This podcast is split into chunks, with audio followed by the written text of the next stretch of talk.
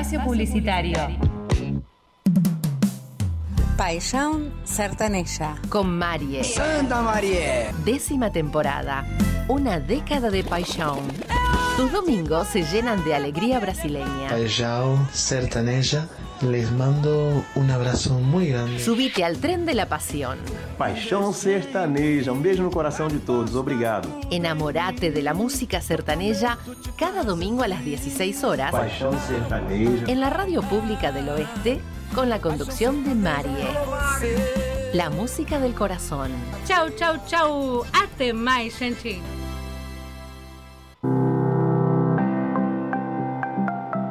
El gobierno municipal de Ituzaingó informa que los barrios Villa Alberdi y Villariza ya son parte del programa Separa en Casa. Recordá sacar tus residuos reciclables los miércoles por la noche en una bolsa o caja identificada. El jueves por la mañana, un camión los retirará y llevará a la planta sustentable. Para más información, ingresa en www.mituzaingó.gov.ar o comunicate al 5068-9308. Ituzaingó es ambiente. Municipio de Ituzaingó.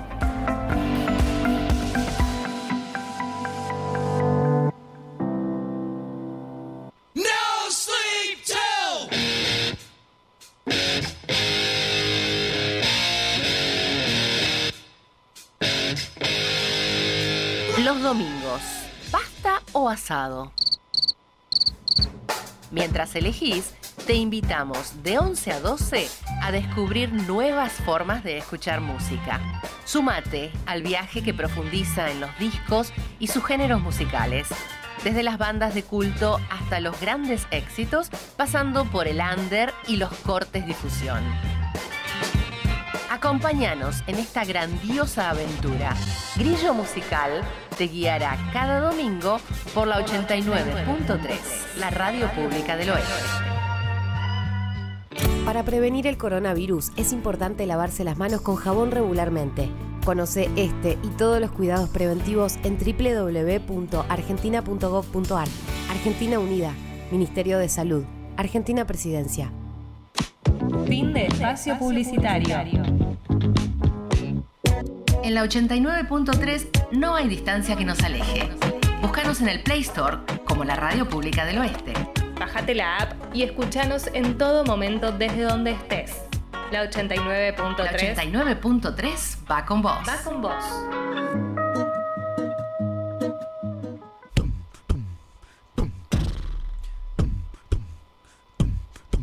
El siguiente programa es un rejunte de historias perdidas, amores inconclusos, aventuras imposibles de recordar y misterios sin resolver.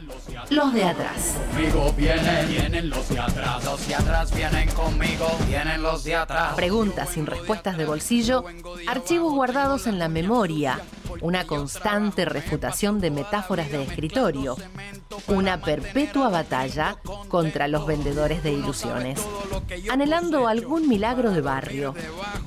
Los de atrás. Yo no soy blandito, yo no me quito, tampoco me criaron con leche de polvito. Un equipo preparado para hacerte la segunda cuando en la última vuelta perdamos la sortija de la felicidad.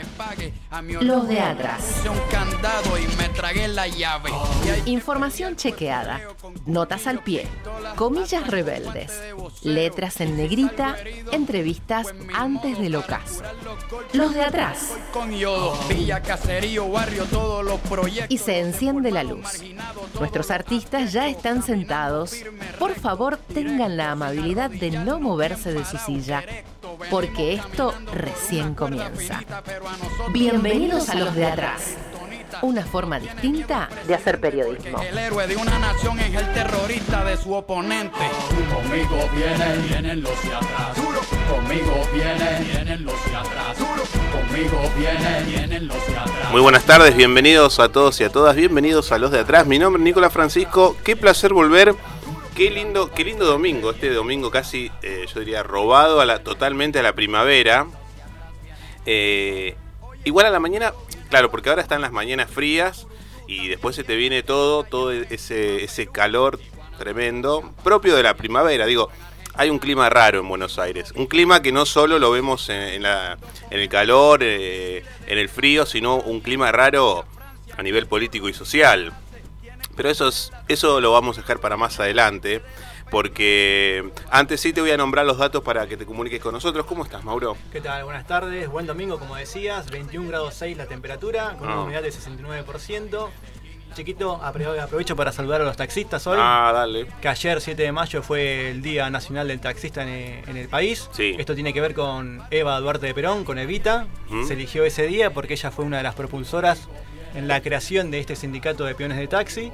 Y además coincide con eh, la promulgación o la celebración del primer, primer contrato colectivo de trabajo en, el- en la rama de taxis. Así que un saludo a todos los taxistas del país. Sí, saludos, saludo, un abrazo a todos los taxistas eh, así, en sus días. Eh, saludar a Brian, ¿cómo estás, querido Brian? Hola Eh, chicos, ¿todo bien? Muy bien, muy bien. Y a Licha, nuestro, nuestras manos siempre mágicas y nuestro ángel guardián cuidándonos del otro lado. Hoy tenemos un programa bastante interesante, lleno de información, lleno también de opinión, de análisis. Antes te voy a decir los datos para que te comuniques con nosotros. Lo haces al 4623 5794, 4623 5826.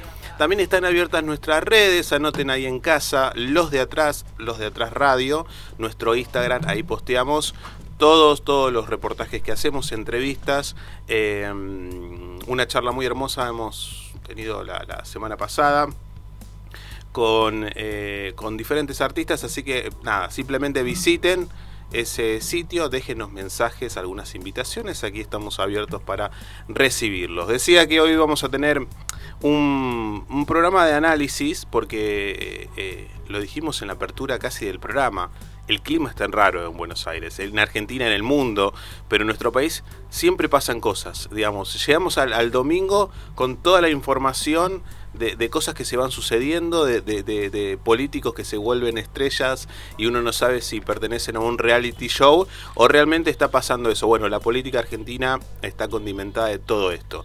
Eh, títulos para hoy. Tenemos, eh, como siempre, historias de prolijas. Vamos a analizar la realidad de diferentes lugares y... ¿Qué más? Sí, hoy vamos a estar hablando del 8 de mayo, Ajá. que se conmemora en nuestro país el Día de la Lucha contra la Violencia Institucional. Sí. Te vamos a estar contando por qué se eligió ese día, qué propone la ley y qué es básicamente la violencia institucional. Tal cual. Y en el segundo bloque estaremos hablando con la psicóloga Claudia Palau, eh, psicoanalista. De, vamos a hablar también de su, de su libro y Relaciones que lastiman y un poco también, eh, nada, pensar en nosotros, en las relaciones que nos lastiman. Bueno, todo eso, promesas para el segundo y tercer bloque. Pero ahora es el momento de Brian. Gracias chicos. Eh, nada, saludo a, a la audiencia que esperemos que esté disfrutando de este, de este domingo. A ver, eh, muchísimas cosas. Pues, se lo dije a Nico cuando empezamos a hacer la producción del programa hace un par de días. Que hay muchísimo para comentar eh, en lo que pasó en la- esta semana. Esta semana fue una, una semana complicada en lo que refiere a internas dentro del Frente de Todos donde digamos eh, hubo muchísimos eh, tironeos entre eh, el kirchnerismo y lo que podemos llamar el albertismo. Así que nada, intenté digamos esta columna condensar muchas de las cosas y también que lo ven también en el flyer con el que promocionamos el programa. La reacción quizás de Alfredo Casero en el programa de Luis Majul el día viernes. Una reacción muy llamativa. Llamativa quizás por lo espectacular, entre comillas, que es. Porque Casero no, no es, que, no, no es que nos sorprende por esa reacción, no. Tenemos, tenemos el audio, si querés lo escuchamos. Dale, dale. Ahora me refiero a vos. ¿Puedo terminar de hablar? sí, Casado. Ustedes son una manga, todos ustedes, todo lo que están haciendo en este país, todo lo que vienen haciendo, lo están haciendo absolutamente sabiéndolo. Los periodistas, los políticos, lo saben. Saben lo que están haciendo y se están llevando todo. Y no me tomes por pelotudo. No me tomes por pelotudo, No por porque después te cagás en las patas y empezás a, empezás a ver mandelas por todos lados. Ustedes, políticos, que lo único que hacen, lo- usted, ustedes periodistas, que les va bien y lo primero que hacen es ponerse pantalones chupines y ganar plata. La gente está en la calle y siguen viendo a ver si está bien o si está mal que esa persona esté o no esté ahí.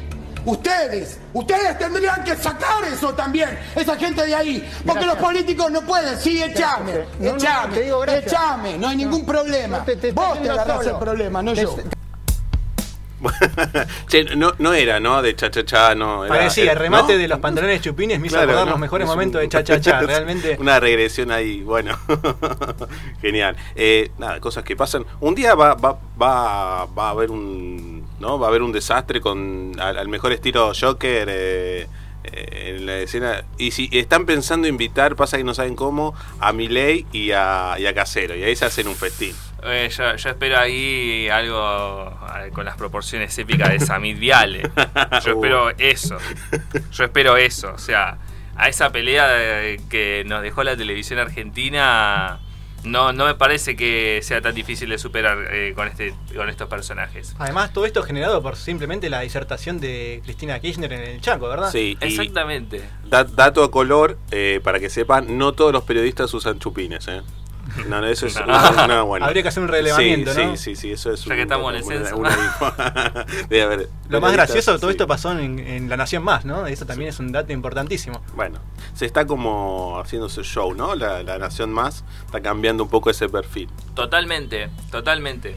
A ver, eh, lo que pasa con Casero es, digamos, eh, un síntoma también, ¿no? Quizás nosotros nos quedamos con esa, con, con esa forma en que reacciona tan violenta, eh, que termina eh, marcando estas cosas, ¿no? De, de los periodistas con los pantalones de Chupín, La Plata, eh, pero no hay que perder de vista de que esta reacción, que es, digamos, para mí un poco excesiva, tiene que ver también con el sentir de una parte de la sociedad. Tal cual. Y eso es, y esa, esa parte no hay que perderla de vista. A ver, eh, Cristina el viernes en Chaco, eh, por la entrega del, eh, del doctorado honoris causa de la Universidad Nacional de Chaco Austral, esgrimió un concepto muy interesante que es el de insatisfacción democrática. ¿no? Es, un, es un discurso eh, que ronda mucho sobre, esas, sobre ese sobre ese concepto, ¿no? Eh, es un concepto interesante en medio del proceso que estamos este, atravesando, tanto proceso social como, como económico. Dice, y la, y la cito a la vicepresidenta, esta suerte de concentración de la riqueza en la pandemia, el neoliberalismo, el endeudamiento, etcétera, provoca hoy aquí en nuestro país, pero en el mundo también lo que se denomina la insatisfacción democrática, la falta de respuestas por parte de los estados nacionales a las distintas demandas de las sociedades. Eh, un trabajo práctico, insatisfacción democrática. La sociedad argentina ha sufrido durante los cuatro años posteriores a nuestro mandato, refiere al 2000 2003-2015, y sobre todo los últimos dos años también, porque después vamos a ver algunos números, cómo se cuidaron hasta la elección parlamentaria. Cito otra parte. Hay una insatisfacción democrática grande, la plata no le alcanza, no llega a fin de mes y se produce un fenómeno en la Argentina. Nunca lo habíamos conocido y es el de los trabajadores en relación de dependencia. Un segmento de los trabajadores en relación de dependencia pobres. Esto nunca había pasado. La pobreza siempre la ubicábamos por afuera del trabajo formal y registrado. Ahí estaba la pobreza, en los sectores informales, precarizados, eh, en los sectores informales, remarca la vicepresidenta.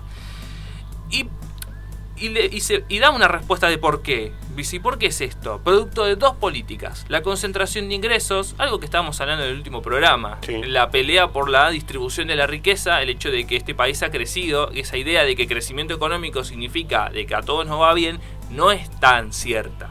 Porque Argentina recuperó lo que cayó en la, en la pandemia y sigue creciendo, pero tenemos trabajadores eh, eh, eh, registrados que están bajo la línea de la pobreza. O sea, bajó el desempleo, pero la pobreza no bajó tanto como el desempleo. Eh, y Cristina remarca esto con este concepto, ¿no? Con la insatisfacción democrática. Le lleva más allá. Dice, cuando, cuando hay insatisfacción democrática, ¿dónde mira la gente? Al Estado, a los tres poderes. Esta, eh, y ahí habla de lo que, pasa, lo que pasó, eh, digamos, el fallo de la Corte con respecto al Consejo de la Magistratura, ¿no?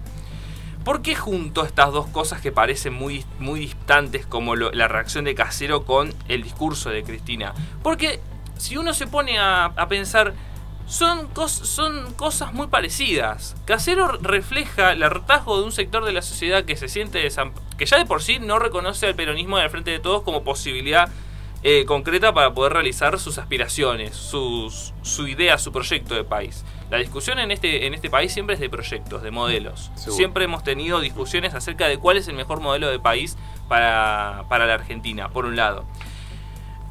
Pero Casero lo lleva un poco más allá, es no solamente no reconoce al frente de todos como una posibilidad, no lo reconoce como la posibilidad que puede llevar a, eh, a, cabo su propio proyecto de país, sino lo pasa lo mismo con el macrismo.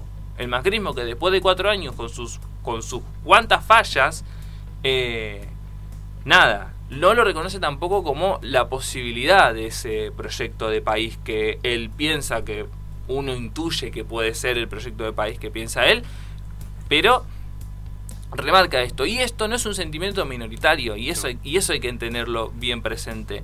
Eh, las, las encuestas, que obviamente en este país a las encuestas hay que creerles la mitad, porque no a veces no les pegan del todo, habla de que la, la, fracción que corresponde a Javier Milei, a los libertarios, está en torno al 20% a nivel nacional. No es un número despreciable. Estamos hablando. Es mucho, es mucho. Es mucho. Estamos hablando a nivel nacional cuando sacó 17% en la ciudad de Buenos Aires. Eh, este, estos discursos de odio, obviamente, que tienen tal vez como referente, bueno, Casero está mi ley. Eh, ¿Cuál sería no, la, tercera opción y, esto que va creciendo? Lo vemos en, los medios que se lo invitan mucho a Milei a hablar, donde antes eh, se lo invitaba casi como un, personaje payasesco. Hoy realmente se lo invita para que opine, para que para que hable sobre su proyecto, sobre sus candidatos para el año que viene. Digo, los medios también han cambiado esa postura de, bueno, o de darle quizás más voz. no es casualidad que haya pasado en la nación esto, y temo, temo que hasta que haya sido casualidad disculpen ustedes mi desconfianza, pero eh, nada es porque sí, nada es casual. Yo creo que estos discursos de odio también le sirven mucho a la derecha más tradicional o clásica, porque corren todo el discurso a la extrema derecha y después cuando ellos plantean algo que también es aberrante o sorprendente para la gran parte de la población, eh, no termina siendo tal. Eh, termina siendo mucho más aceptable, no sé, escuchar a Pato Bullrich después de escuchar a Milei.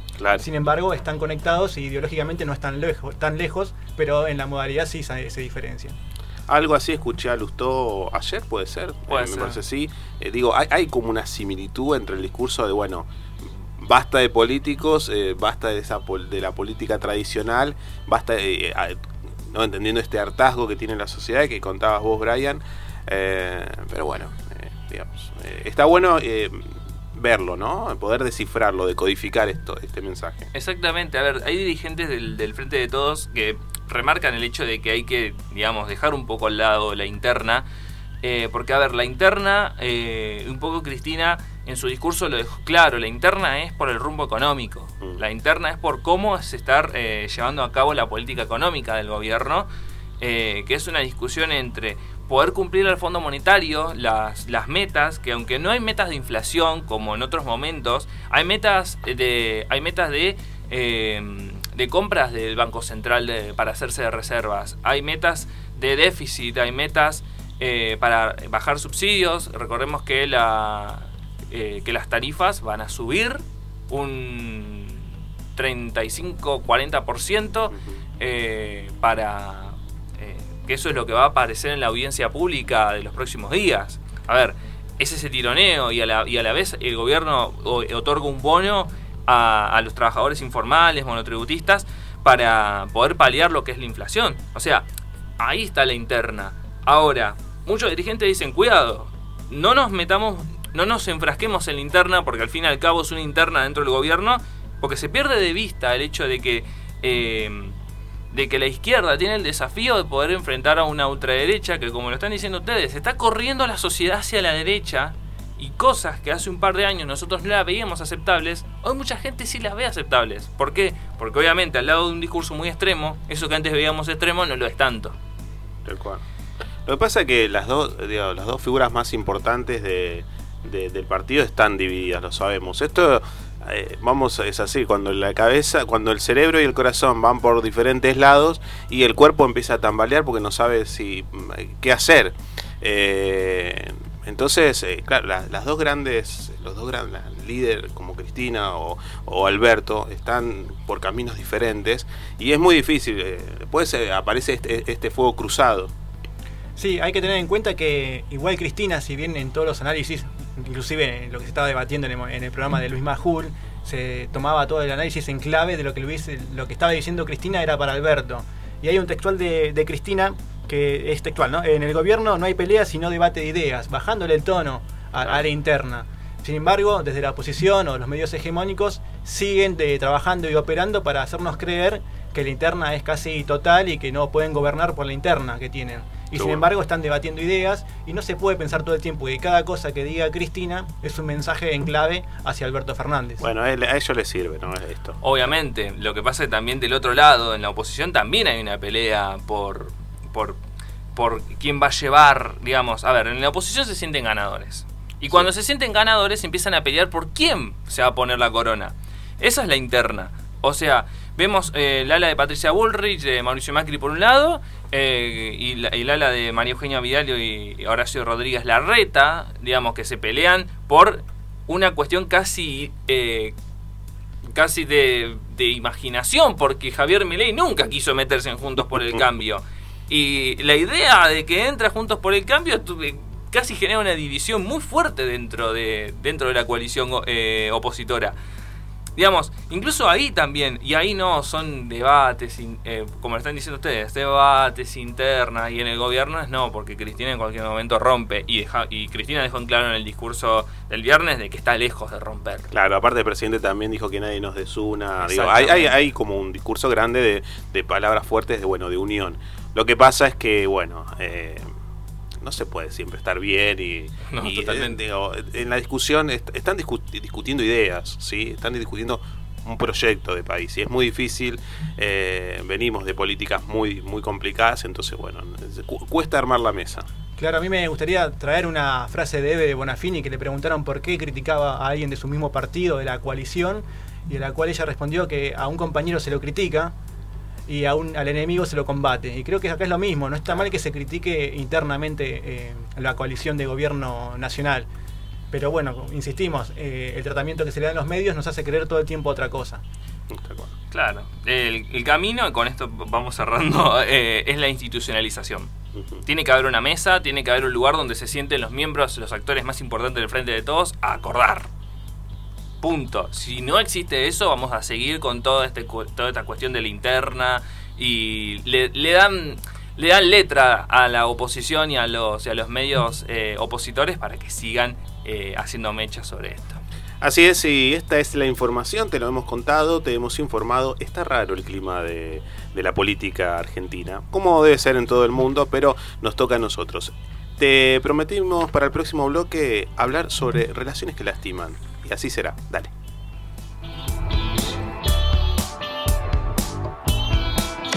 Inicio de espacio publicitario.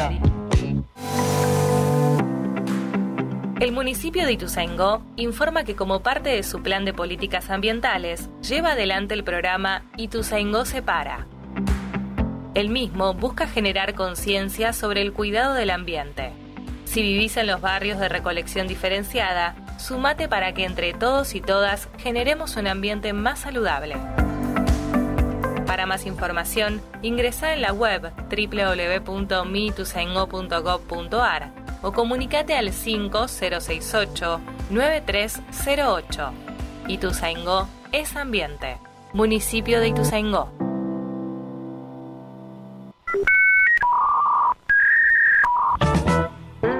Consola o PC. Streaming o cine. No importa lo que elijas, pone la ficha y encontrá todas las novedades del séptimo arte, las series y los mejores videojuegos. Insercon.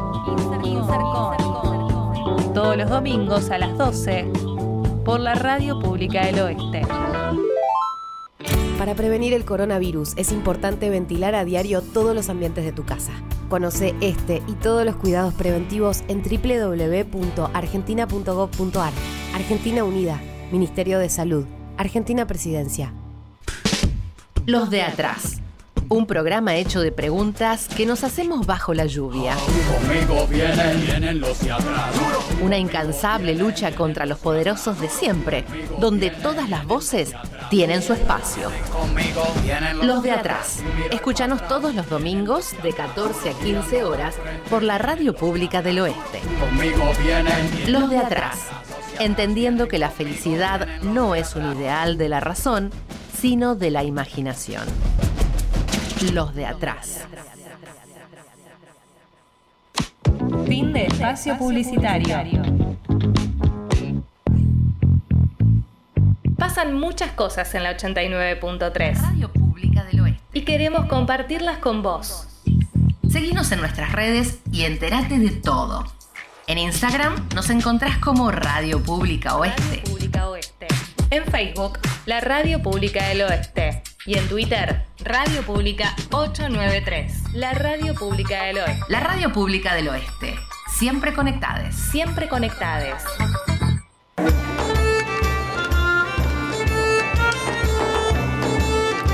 Ladran Sancho, señal que cabalgamos. Los de atrás, un puñal en el corazón de los poderosos.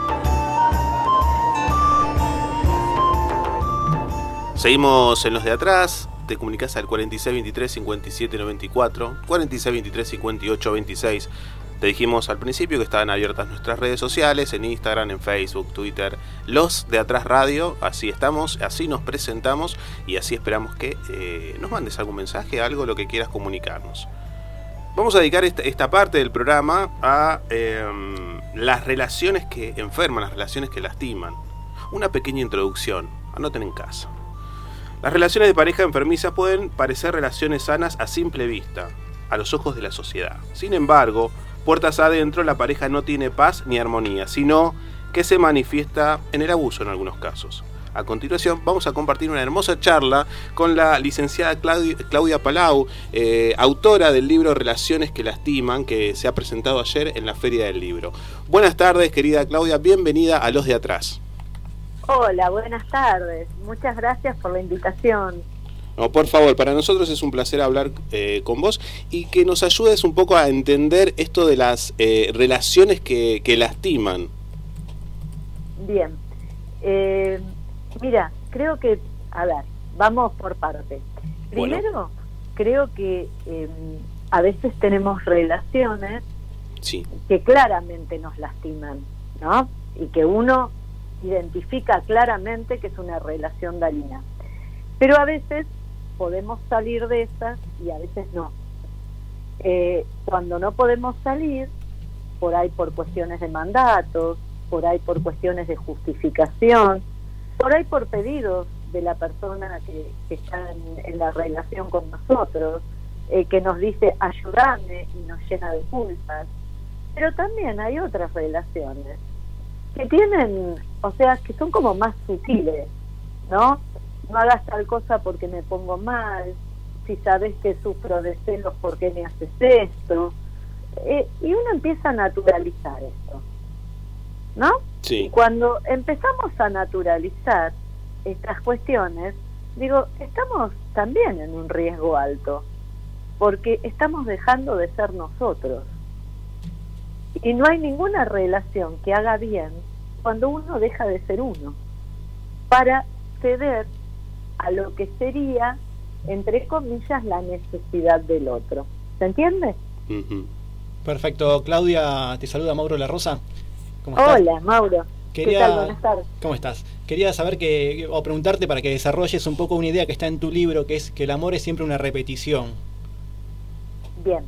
Eh, esto es un, es un concepto freudiano, no es mío.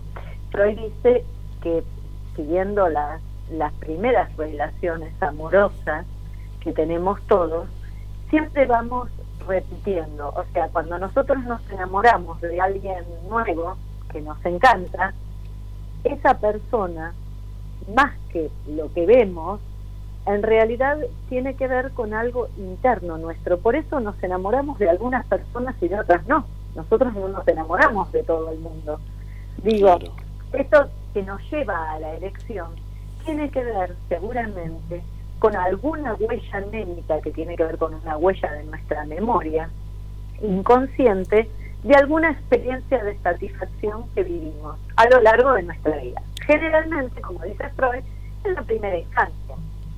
Claro, o sea, si uno eh, pudiera hacer ese ejercicio de, juntar a todas las personas con las cuales hemos compartido algún vínculo, ¿hay un rasgo que se repite? Es probable que sí, mm. o que tengan distintos rasgos, pero que en nosotros nos lleva a repetirlos. Ah, ¿Entendés?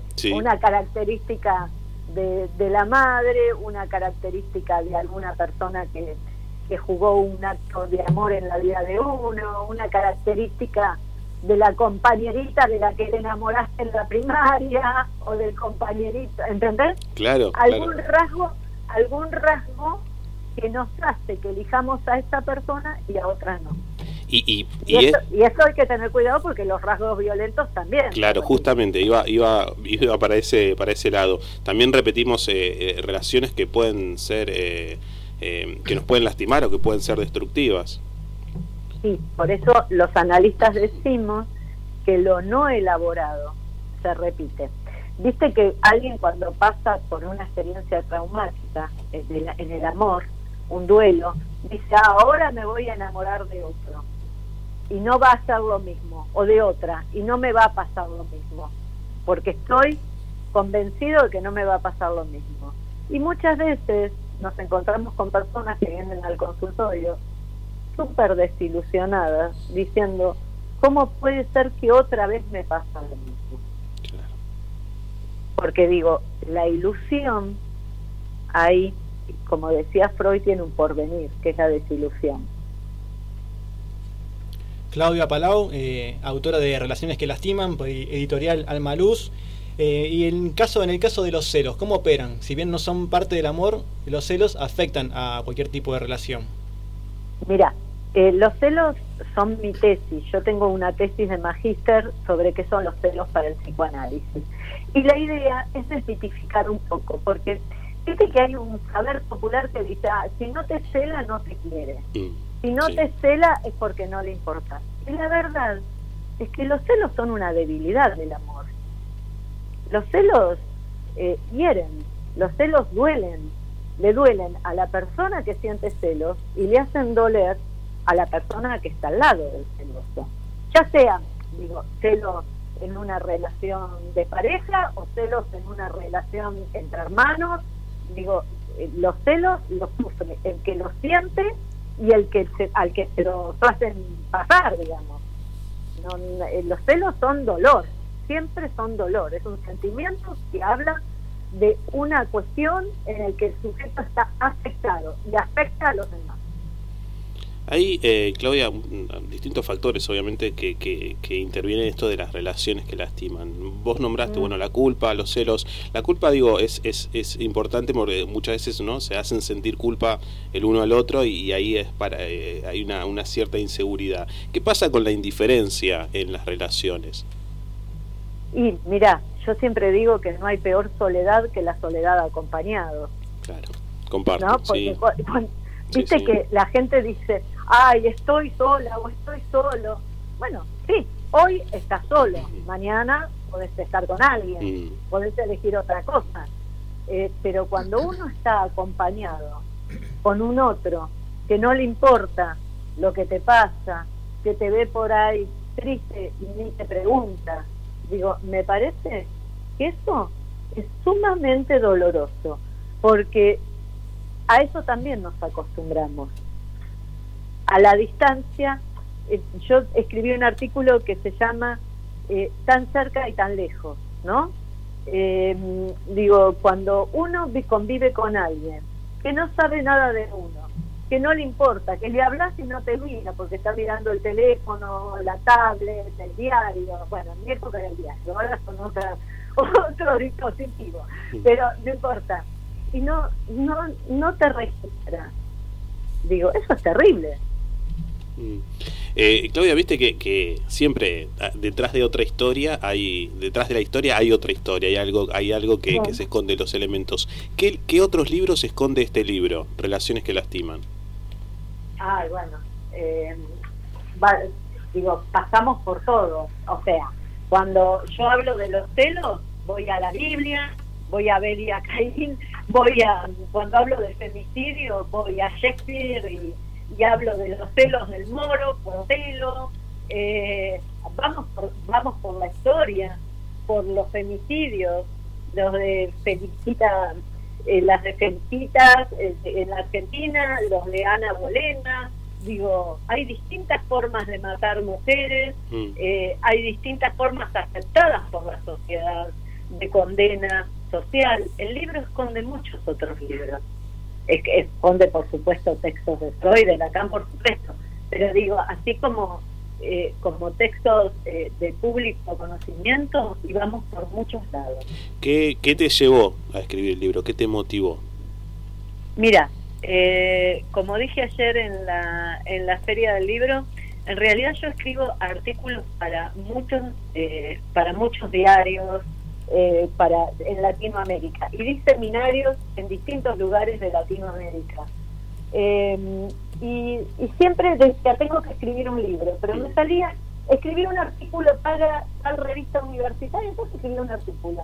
Y siempre llevaban artículos. Y cuando en la pandemia eh, se me ocurrió empezar a organizarlo, me di cuenta que tenía material para dos libros. O sea que este es el primero. Pero en realidad eh, los artículos eh, están enlazados, artículos nuevos, eh, pero digo, tengo material para otro libro también. Buenísimo, bueno, primicia, se viene el segundo libro. Bueno, deben un poquito de tiempo. no te estamos apurando.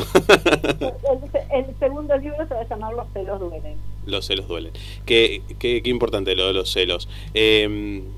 Claudia, eh, yo he hecho, perdón que sea autorreferencial, pido disculpas, pero eh, en mis tiempos de terapia em, siempre trataba de, de, siempre me hacía la misma pregunta, bueno, eh, ¿cómo, ¿cómo superar el dolor ¿no? de, una relación que se termina? Eh, me ha pasado y, sé que es un trabajo muy difícil, pero los pacientes que llegan a tu consultorio, eh, ¿qué, consejos le das? ¿O cómo le decís, sin, sin dar nombres, pero cuál es el consejo que se le da a esa persona que sufre y se está angustiado por una relación que se terminó? Mira, eh, como digo siempre, al consultorio nos llegan sujetos rotos. Mm. Rotos por duelo, rotos por angustia, rotos por frustraciones, sujetos rotos. Eh, en realidad, digo, no hay una palabra. Eh, la, cura analítica tiene que ver con, la relación que se forma entre el paciente y el analista. Y, digo, y siempre digo que, que, los que vienen al consultorio son valientes, pero no porque no les emana nada, porque avanzan con sus miedos, avanzan con sus dolores, avanzan. Y la verdad es que eh, si alguien eh, me dice, no puedo más del dolor porque me abandonaron, porque me engañaron, eh, porque, porque murió mi compañera o mi compañero, digo, en ese momento hay que contener, porque ese dolor hay que dejarlo salir. Digo, no podemos pensar, eh, viste, cuando alguien termina una relación de, ah, no importa, un clavo fue atrofiado, ya va a venir otra, otro que no, la gente está sufriendo eso hoy y hay que acompañarlo en ese sufrimiento hoy. Después que se elabora esa situación, vendrán otras divinas, geniales, disfrutables o no, no sé, que vendrá. Pero en ese momento y hay que ser contenedor. Claudia, estuve leyendo Relaciones que Lastiman, esta, este libro que nos facilitaste ayer vos junto a la editorial Alma Luz para poder sortearlo entre los oyentes de la radio.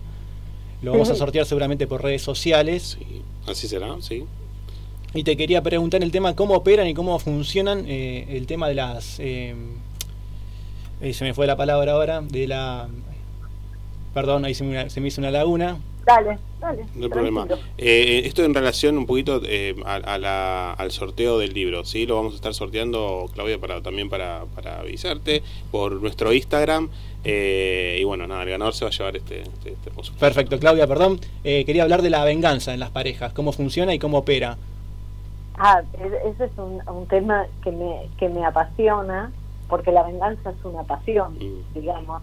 Eh, y yo pienso eh, que es la manera de no elaborar un duelo, de no dejar ir al otro. Porque la venganza nos lleva permanentemente a pensar en lo que perdimos. Nos duele por haberlo perdido, pero queremos revancha. Y cuando uno quiere revancha, no deja de tener en su cabeza al otro. Es una manera simbólica de sostener algo que ya no tenemos. ¿Y, y, y qué tipo de venganzas se pueden dar en, la, en esto de, la, de las relaciones?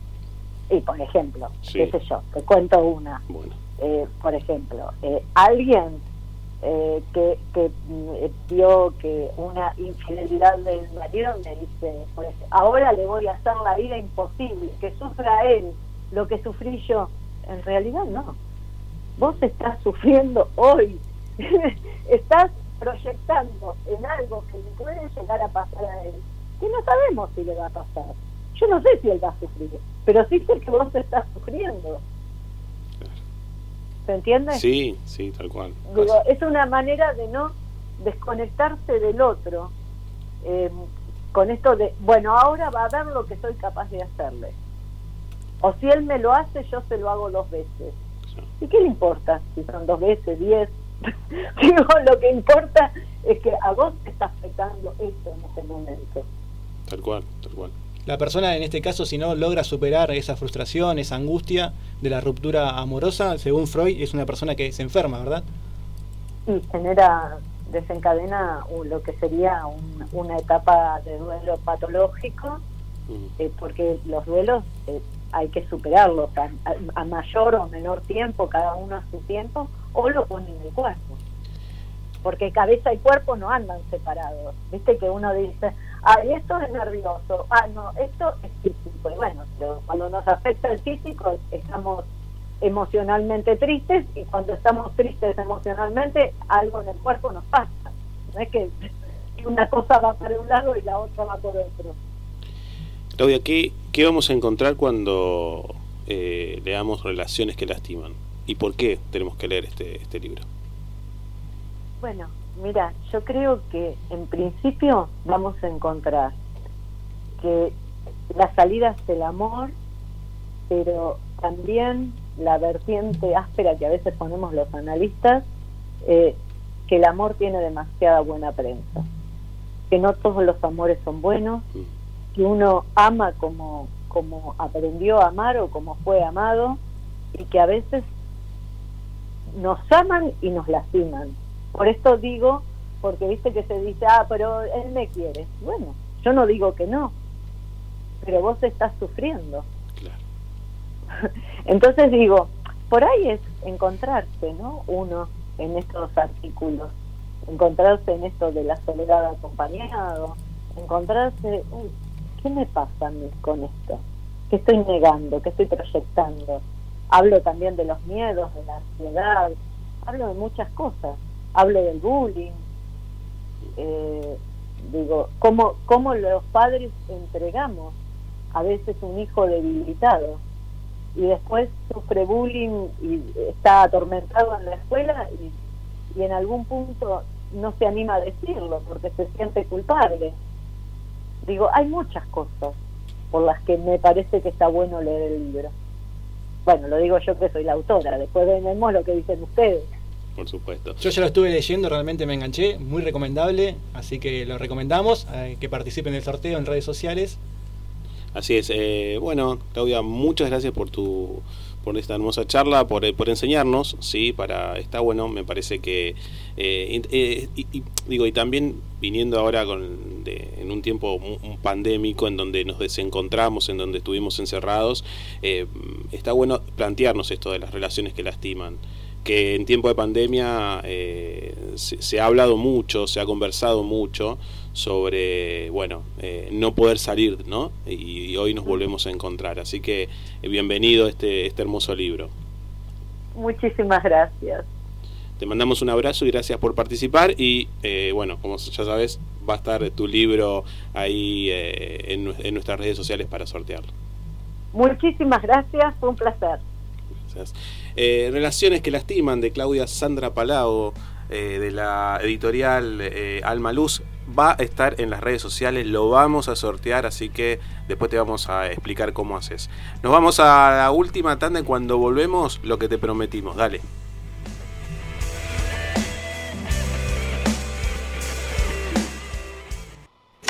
Inicio de espacio publicitario.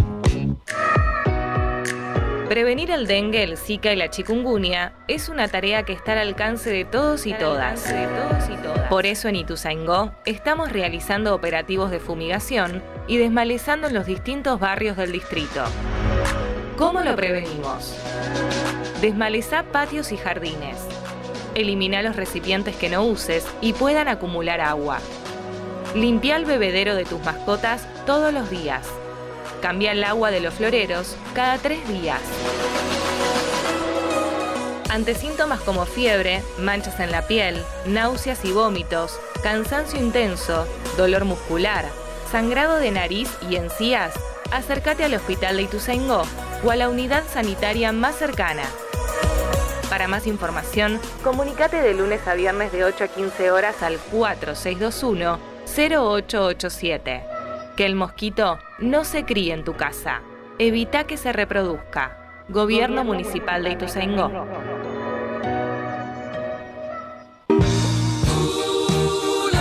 Relajate, relajate.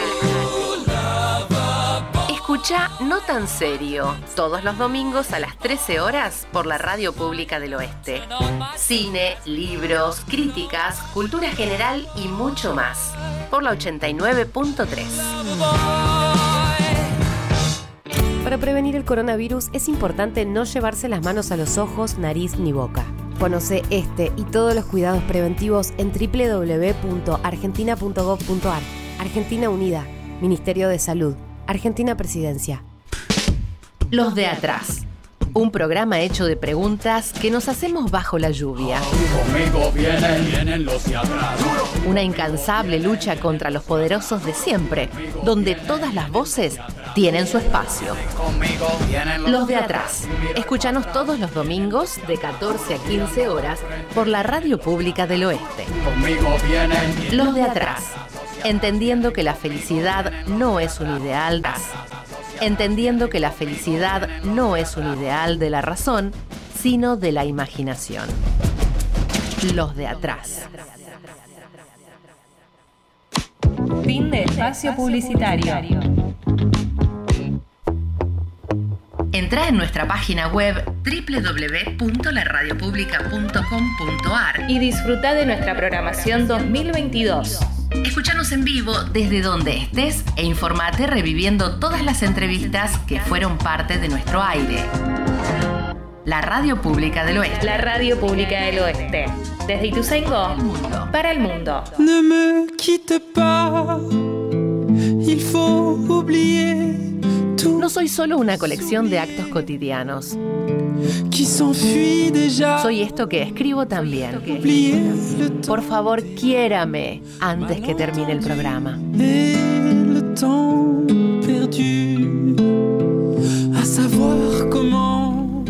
Sí, por favor, quiérame antes que termine el programa, como bien decía el, el separador.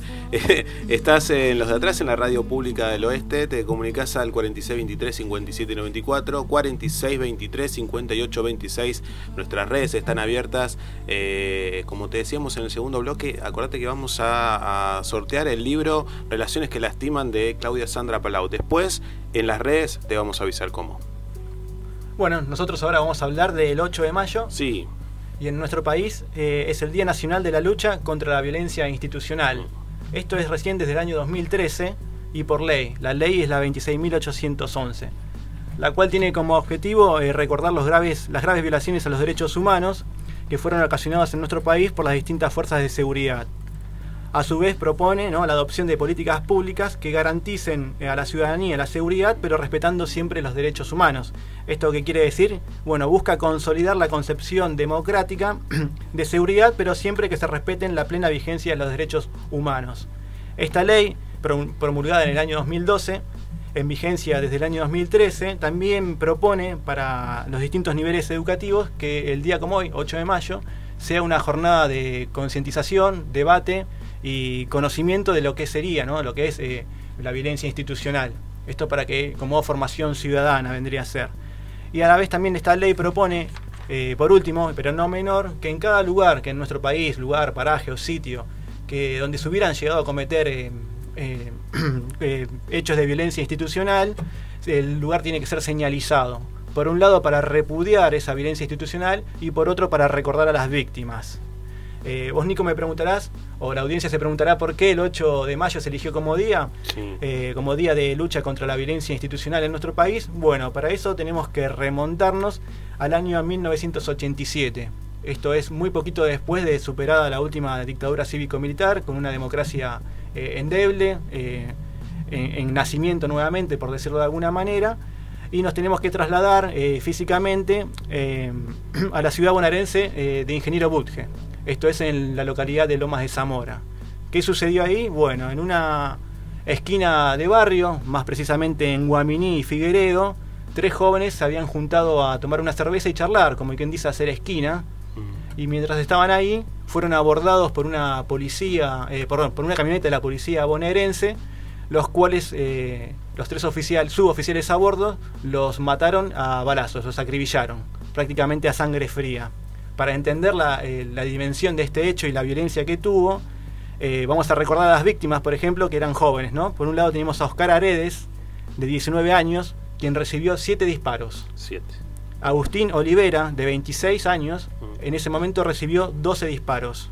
Y por último, Roberto Argarañaz, de 24 años, eh, recibió solo un disparo en la pierna.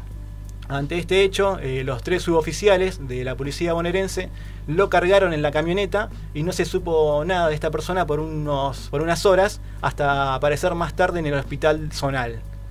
Eh, bueno, apareció muerto y con un tiro en la cabeza, para dimensionar la gravedad del hecho. Obviamente la policía intentó plantar eh, armas a los, a los jóvenes asesinados para simular un, un tiroteo, un enfrentamiento con supuestos delincuentes.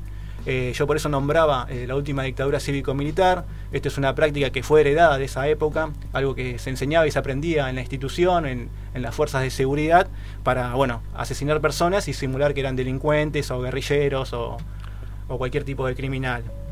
Los asesinos, los victimarios, estos, estos tres suboficiales de la policía bonaerense, eran Juan Ramón Balmaceda, Juan Alberto Miño e Isidro Rito Romero eh, en este hecho hubo dos juicios, uno en el año 90, en el cual uno de los, uno de los policías eh, fue condenado eh, por homicidio simple a 12 años de prisión, y Juan Balmaceda y Juan Miño a 6 años de prisión, si no me equivoco, por homicidio en riña. Bueno, este juicio fue cancelado o anulado, mejor dicho, por la Suprema Corte de Justicia bonaerense por errores procesales. Esto fue en el año 90 tuvo que pasar cuatro años para un nuevo juicio, esto es en el año 94, en el cual, bueno, eh, hubo una condena, una sentencia en el, eh, que eh, sentenció a los tres acusados a 12 años de prisión, todos por homicidio simple. El detalle es que estos, estas personas, estos asesinos, estaban libres y se fugaron. Esto obviamente con la ayuda de la policía bonaerense, se dieron a la fuga. Eh, Isidro Rito Romero, Isidro Romero, recién fue apresado cuatro años después, en el año 98. Eh, Juan Ramón Balmaceda y Juan Alberto Miño en el año 2006, es decir, 12 años después de la condena. Eh, bueno, este hecho es conocido como la masacre de Ingeniero Butge y es el primer hecho en democracia que se empieza a utilizar el término de gatillo fácil. Tal cual, tal cual. Bueno, acá tenemos un montón de casos, ¿no? Podríamos digo, nombrar un, montón y se nos viene seguramente a la mente muchos casos de, gatillo fácil. Está bueno, me gustó esto de, reconocer el lugar donde fue, donde, donde fue el episodio y, reconocer, eh, por supuesto, las víctimas pero nada, recordar eso es, importante. ¿no? Nuevamente, en este programa, me parece hoy hemos hablado mucho de, de los discursos de odio, los discursos antidemocráticos, eh, que es algo que se está gestando, ¿no? que empezó casi muy bajito, como un susurro, y hoy está inmerso en, digo, en todos los medios de comunicación. Eh, y cuando una cosa mm, eh, y creo que lo nombró Claudia en el, en el bloque pasado, nos acostumbramos a algo, nos acostumbramos al dolor, al odio, al desprecio por el otro, ahí eh, es un problema, ¿no? Porque, bueno, lo hacemos común, lo hacemos carne. Bueno, aprovechamos para recordar un número que es de la Secretaría de Derechos Humanos para cualquier persona que haya sufrido o esté sufriendo violencia institucional. Esto tiene que ver con malos tratos, hostigamientos, eh, persecuciones por parte de cualquier agente de cualquier fuerza de seguridad. Se puede comunicar eh, los 365 días del año, las 24 horas del día de manera gratuita al 0800 122 58 78. 0800 122 58 78 es el número de la Secretaría de Derechos Humanos que de- depende directamente del Ministerio de Justicia y Derechos Humanos de la Nación. Así que eso fue el 8 de mayo acá en los de atrás, eh, Día Nacional de la Lucha contra la Violencia Institucional. Eh, me estaba acordando, el año pasado hicimos, te acordarás Brian, el podio de los candidatos. Estaría bueno, ¿no? En hacer eh, posibles candidatos eh, en algún programa. Ah, para vamos a hacer unos adelantados, porque nos estamos adelantando un montón. Sin, pues lo hicimos creo que llegando a- después Claro, del debate. Después del debate. Después del debate presidencial, los posibles candidatos. Eh, yo les propongo, no sé si quieren, preparar algo así para, no sé si para el próximo programa, pero eh, los posibles candidatos de- del oficialismo y de la oposición. Ahí tenemos un montón. Bueno, la oposi- uno tendrá el, el que quiera, pero lo, lo- lo vamos a hacer así formal con música, vamos a traer un escribano y después lo, eh, el ganador, eh, los, po- los posibles ganadores de, lo, de, lo, de, de este podio. eh, lo, lo vamos a lo vamos a postear en nuestras redes pero hay quienes hay quienes dicen ¿no? de que eh, este país es el que ma- tiene más candidatos a presidentes per cápita del mundo, ¿no? sí, tal, cual. La carrera presidencial eh, se sacan los ojos. A mí me preocupa en lo personal Sergio Massa, pero bueno. Sí, hay algo interno ahí. Bueno, hay un montón, digo, posibles, posibles candidatos. Es interesante en, en- digo, en el frente de todos si va a haber eh, una especie de interna, eh, también en la oposición, digo, está, está la, la, eh, Larreta, Burrich, eh, bueno, por un lado, eh, si se une o no se une Milei, y si invitan a, a caseros también a, a- a ser parte de, que seguramente, ¿no? Está haciendo también su carrera política. Tal cual, se estuvo quejando de que no cobraba por ir a los programas de televisión y que estuvo Ah, ah, cancelado. pensé que le- ¿sí? previamente a- al conflicto, al, al ataque de locura de ira Sí. que tuvo Caseros, eh, hacía referencia a eso. A que no le pagaban por ir y que estuvo cancelado y no pudo hacer shows, así que bueno, debe estar buscando. Al mejor estilo del hijo del por- de Porcel, ¿no? El, ¿Te acuerdas cuando decía 20 lucas? ¿te acordás que iba a claro, ganar 20 de no lucas me pagan era- por venir. Bueno, eh, nada, así están las cosas, eh, le hemos contado, este ha sido un, hermoso programa en donde nos hemos permitido analizar no solo los discursos de odio tan hegemónicos y que tienen, tienen otro lado, así como decíamos que un libro esconde otro libro, eh, est- estos programas, estas cosas, estas, estos esta episodios de violencia esconden otra cosa. No nos quedemos con el show o con, o con solo la noticia de que eh, qué loco que está casero y mira cómo le grita a Majul. Detrás de todo eso hay toda una historia y está todo pensado. ¿sí? Eh, que no nos tomen por idiotas. Tal cual, la falta de condena a un acto violento, innecesario, que, que estuvo ausente, al menos en los principales programas que yo estuve viendo, o programas de radio también, no hubo como una condena generalizada por parte de la sociedad, decir, este tipo está loco, No, no, no, no. puede hacer lo que hizo y no puede decir lo que dijo, pero bueno. Y también por eso a pensar de que no es un hecho aislado, sino que está dentro de un contexto también. Tal cual. Gracias, Brian. Gracias a ustedes, chicos. Mauro, Licha, un abrazo. Nos vemos en el próximo programa en Los de Atrás. Pasó rapidísimo y voló el programa.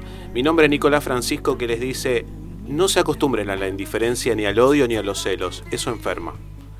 Buenas tardes y permiso.